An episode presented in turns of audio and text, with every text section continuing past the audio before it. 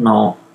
人間関係においてもともと十分な経験値を積んでる人たちが、あの学ぶのはすごくいいと思うんですよ。だから何かしらもう営業経験があって自分なりにいろいろと工夫して努力してそういう経験値が蓄えられた人が新たな武器としてそういうことを学ぶと、あのすごく応用できるようになるわけですよね。で、その、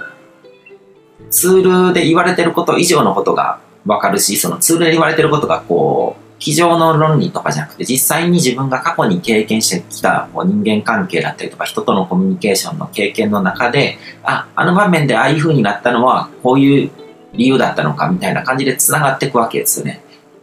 だから、あのー、経験ありきなんですよ。こう人間を解析していくツールだから、いろんなタイプの人と出会った経験がなかったら、あのー、やっぱり、その、机上の論理になってしまうし、だから、実際に会ったことがある人、いろんな人と会ったことがあるっていうのが、会ったことがあるというか、こう、関わったことがあるっていうのが絶対条件な気がするんですね。それが、例えば、あの、漫画の登場人物で、このキャラはこうだから、だからこのキャラは多分こういうタイプだからこう、みたいな感じで、あの、バーチャルな世界でそれを済ませてしまうっていうのを、検証みたいなものを済ませてしまうのって結構危険なところもあると思うんですね。うん。で、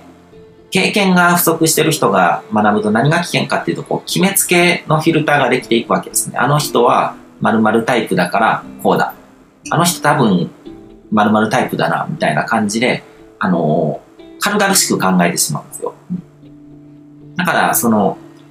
まあ、経験がある人ほどそういう軽さが出ないと思うんですね。本当に分かってる人ほど軽々しくあの人は生丸タイプだみたいな感じで言い切らないんですよね。でも、その経験の少ない人ほどなんかこう言い切っちゃいがちなんですよね。で、それでも決めつけてしまう。その、で、一度そのフィル、それで来て決めてしまうと、あの人〇〇タイプっていうラベルを貼っちゃうと、それがフィルターになって、そこから抜けられなくなるんですよ。まだ、そうだと、こう、あの、確証が持ててるわけでもないし、いろんな、こう、あの、要素があるはずなのに、あの、決めつけてしまうと、そういう人としか見れなくなってしまうっていうことが起こっていくわけですよね。で、あの、フィルターを作るとか、そのアーキタイプっていうこのタイプ論とかそういうツールを使うっていうことにはメリットとデメリットがあるんですけども、メリットっていうのは、まあ受け取りやすいわけですね。すごく便利であるし、ある程度の正解率というか、こう、あの、当てはまるものっていうのはあるので、で、でも同時にデメリットから逃れるのは相当難しいんですよ。一度そういうフィルターをつく使ってこう、使ってみてなんか便利だったっていうものを手放すのってすごくあの難しいし、その、それが普通になっちゃう。それを使って何かをやることが普通になっていく。で、便利だからこそ使いすぎて依存してしまうっていうことが起こってくるんですね。で、そうなると、これって人間のタイプを見ていくツールなので、あの、フラットに人を見ることが難しくなるんですね。この人はこういう人間だっていうフィルターありきで見てしまって、それから、あの、離れることが難しくなってしまうっていうことが起こっていくわけですね。で、そう、そうなると、こう、語尾というか、こう、誤りが増えてくるんですね。うん、で、その、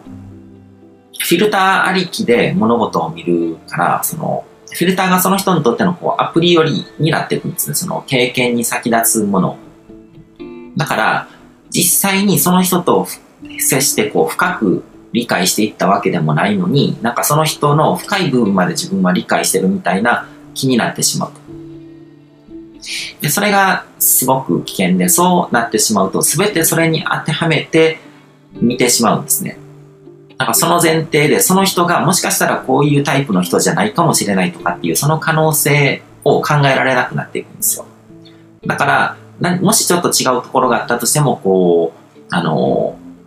ちょっとした例外だと思ってしまうし、何かこう、ねじ曲げて、なんか、いや、この人はこうだけども、このタイプだから本当、本来はこうだけども、でもここの場面だからこうなってるんだよ、みたいな感じの説明をしようとするんですね。で、それって外から見ると結構丸分かりでなんかもうそのフィルターになんかちょっと固執しちゃってるっていうのが見えてしまうんですけど、本人は気づけないんですね。それだけで、そのメガネだけで全てを見ようとするので、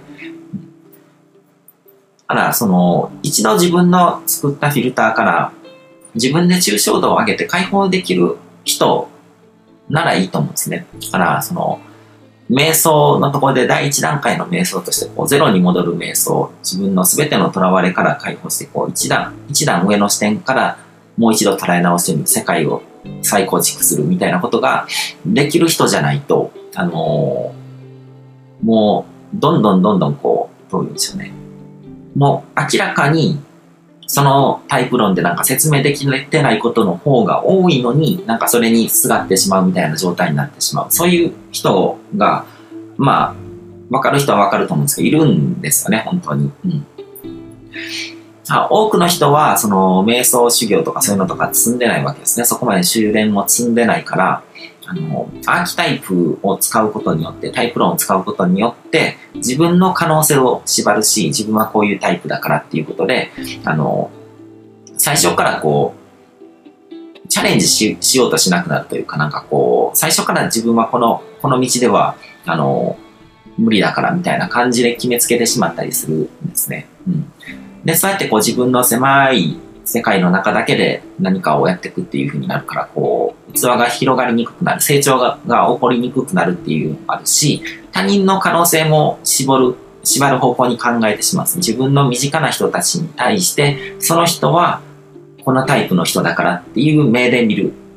で、これ、コーチングとかでもそうなんですけど、相手をどういう人間だと見るかっていうのは、こう無意識に、その無意識の非言語のコミュニケーションとかにも現れてしまうので、うんだから、あのー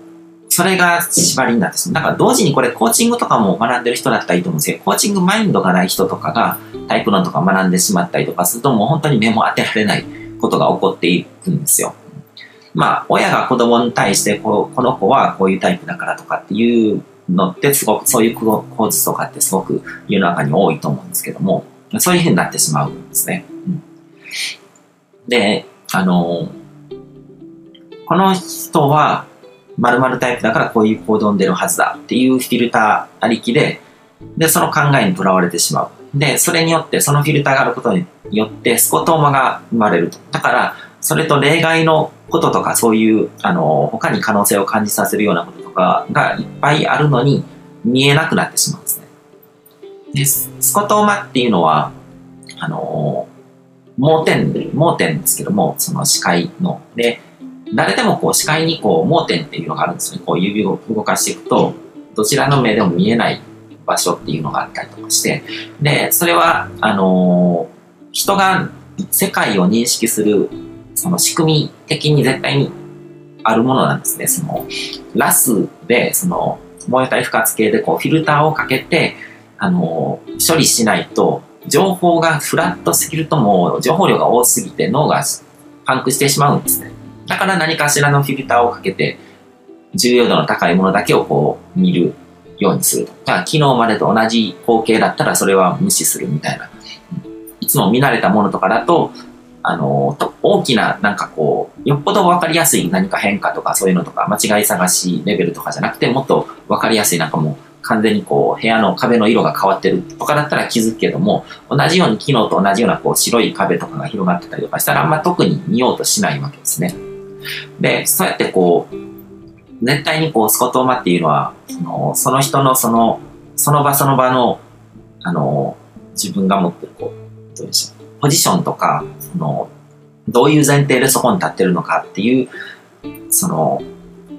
スタンスとか、そういうものによって、あの、フィルターっていうのが生まれてしまって、その中で絶対にスコトーマっていうのが出てくるんですね。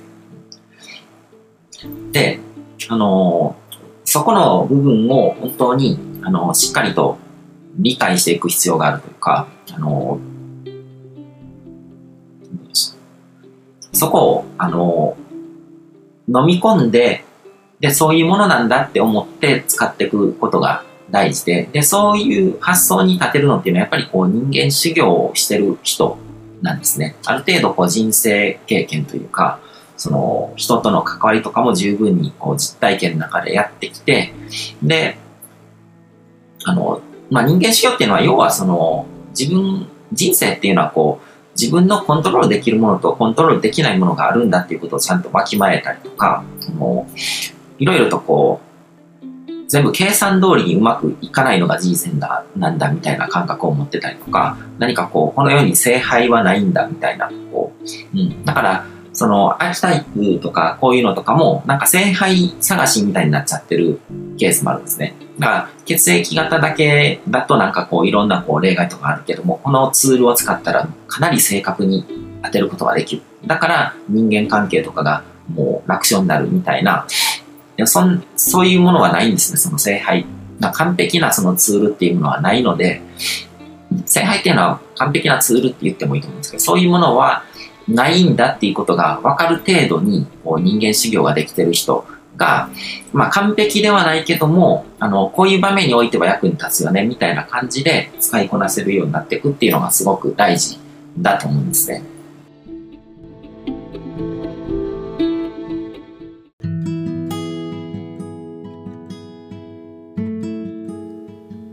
今回も最後まで聞いていただいてどうもありがとうございます。チャンネルの説明ページの方に僕が提供している悟り式コーチングの最初の2ヶ月分を無料で受講できる案内があります。ゴール設定とアファメーションについて詳しく解説してるんですけども、僕自身もこれらのことを本格的に取り組み始めて、で、それで大きく人生を変えたという経験があるので、あの、まだ受講したことがない方であったりとか、このタイミングでピンとくる方はぜひ登録して体験してみてください。また、僕がどんな人間なのかを簡単に知ってもらえる2分ほどで読める会員プロフィールのリンクも貼ってます。僕自身がインターネットを通じた出会いによって自分の人生を大きく変えたので、この出会いがあなたの人生を変える良いものになることを願ってます。では、また次の放送でお会いしましょう。